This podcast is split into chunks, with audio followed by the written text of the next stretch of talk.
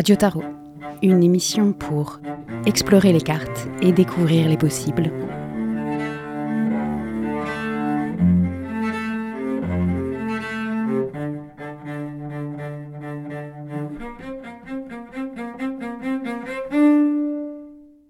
Salut, je suis Alice et je tire les cartes sur Grenoble et ses environs.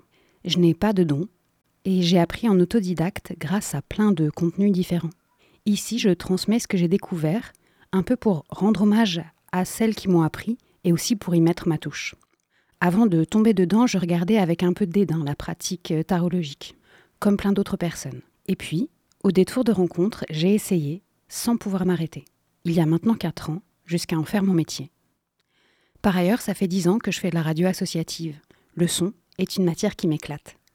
Parler dans des micros, avoir un espace où partager mes recherches avec des inconnus, rendre radiophonique ce qui ne l'est pas, penser des paysages sonores, détourner des sons pour créer des émotions, tout ça est palpitant.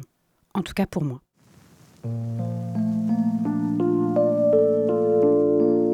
Quand j'ai commencé à apprendre les significations des cartes, euh, je me suis rendu compte qu'il y avait deux catégories. Celles qui étaient familières. Des événements, des manières de réagir, des leçons que je pouvais connecter facilement à ma vie. Et puis il y avait celles qui provoquaient un bruit blanc.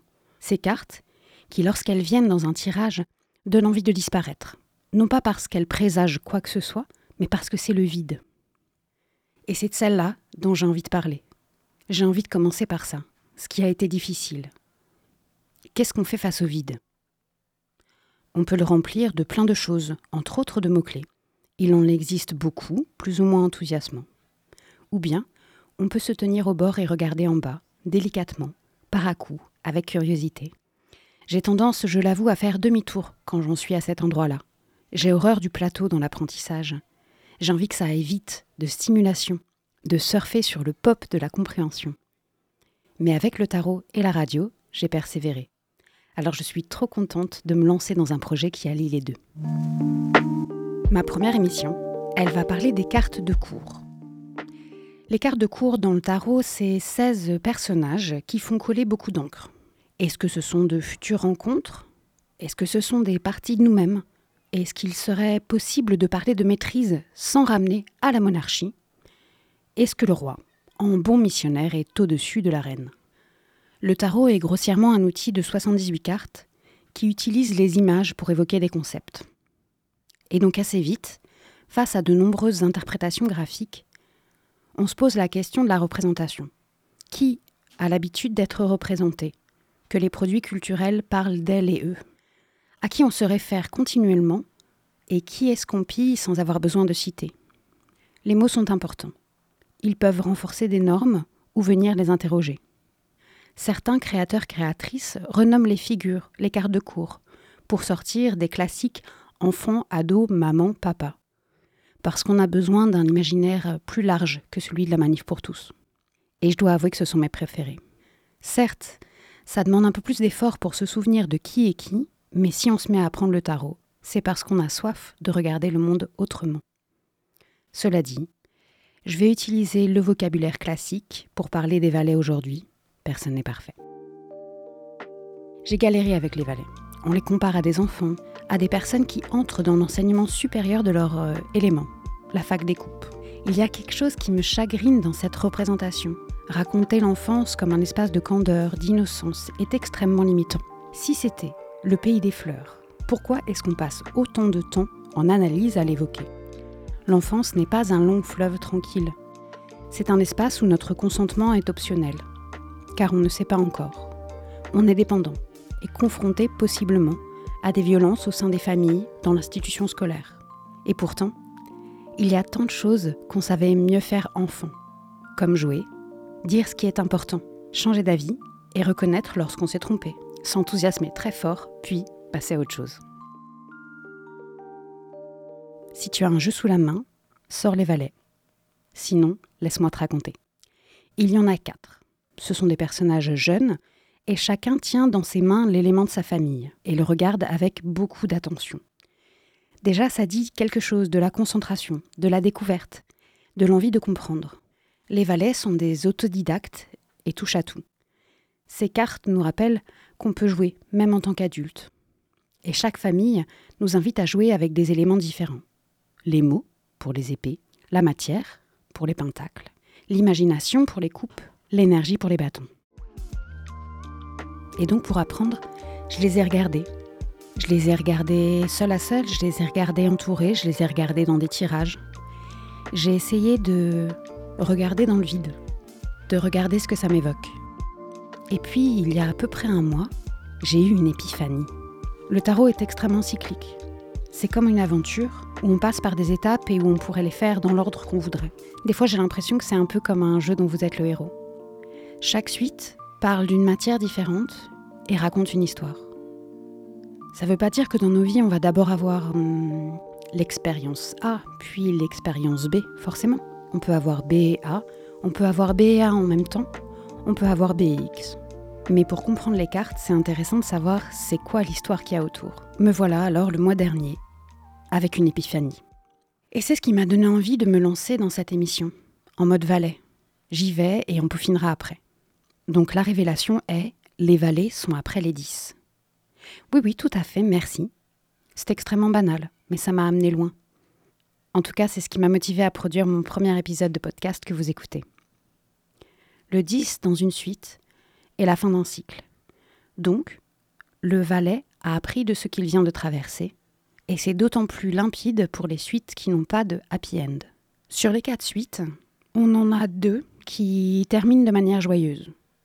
On pourrait presque s'imaginer que c'est une comédie romantique. Et il y en a deux où ça fait pas très envie d'être dans cet état-là. Alors, parler des valets, ça fait que je vais aussi vous parler des dix. Celles qui sont douloureuses nous rappellent qu'il y a des choses qui ne sont pas à nous, des remarques, des pensées, des projets. Je crois que les suites qui se terminent difficilement sont l'occasion d'apprendre à ne plus faire pour les autres et de se rappeler qu'on est au centre de nos vies et que ce qu'on veut est important. Le valet d'épée. C'est le premier à tenir correctement son épée, comme si, après avoir touché le fond du 10 d'épée, un corps, allongé, transpercé de 10 épées. Tu t'ébroues. On parle de toucher le fond, du moment où nos pensées nous transpercent, où on a récupéré sur le sol des choses qui ne nous concernent pas, et on se les est consciencieusement plantées.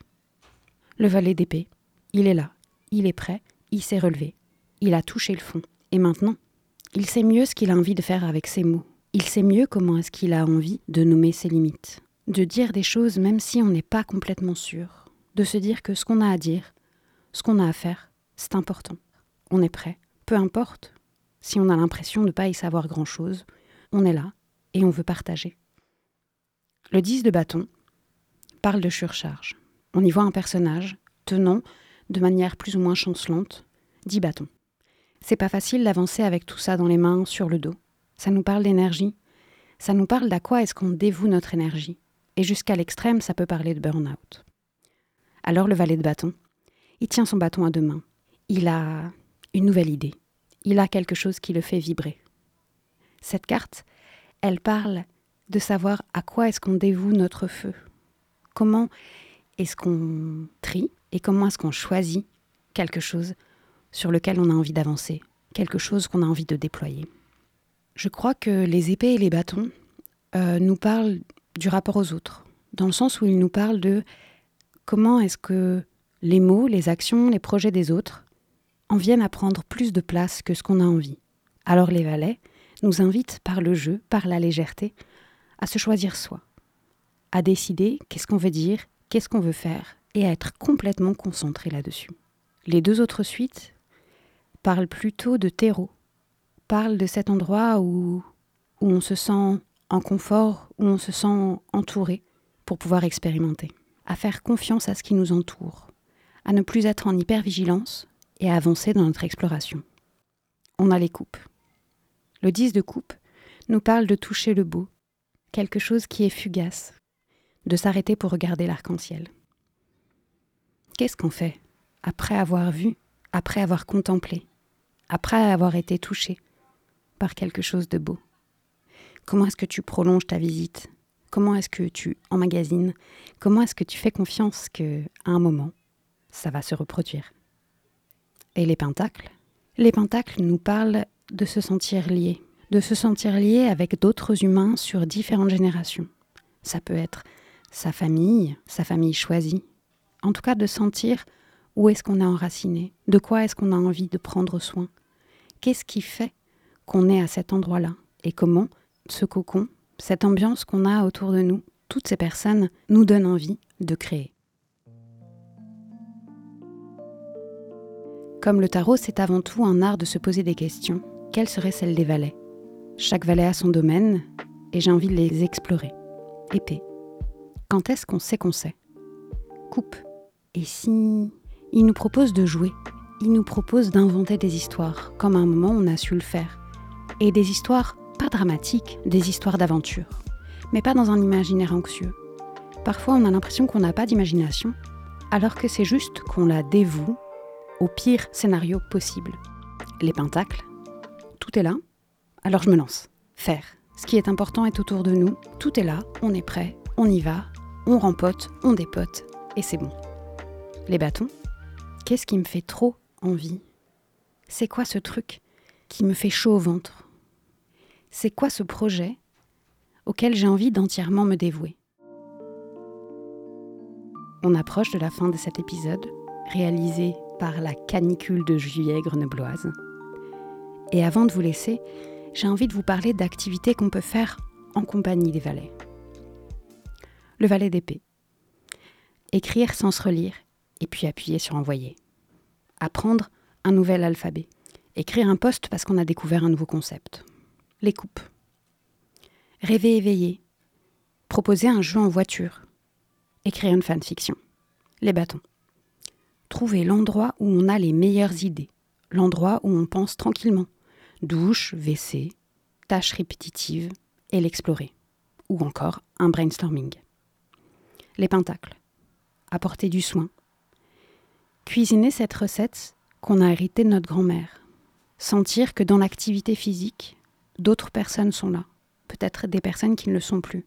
Ranger son bureau pour pouvoir le mettre encore en désordre. Sentir qu'autour de nous, tout est là et qu'il ne nous reste plus qu'à créer, à avancer, à se balader. Se balader en forêt. Je dirais que le ton des valets, c'est assez, assez rapide. Les valets, ils communiquent rapidement.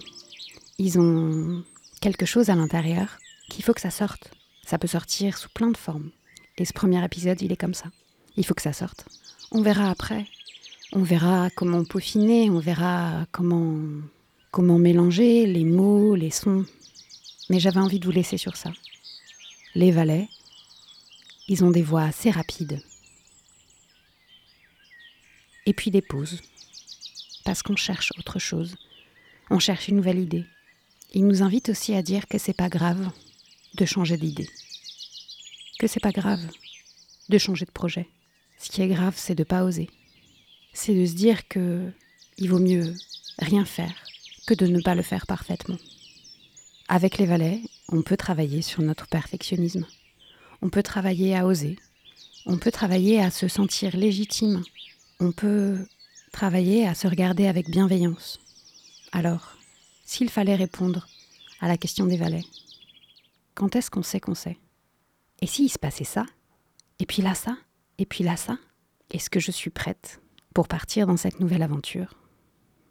De quoi j'ai vraiment envie?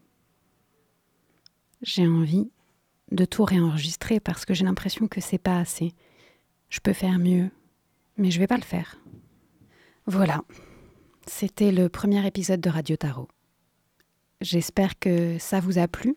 Euh, moi, j'ai bien aimé créer ça. Et j'ai hâte de la suite.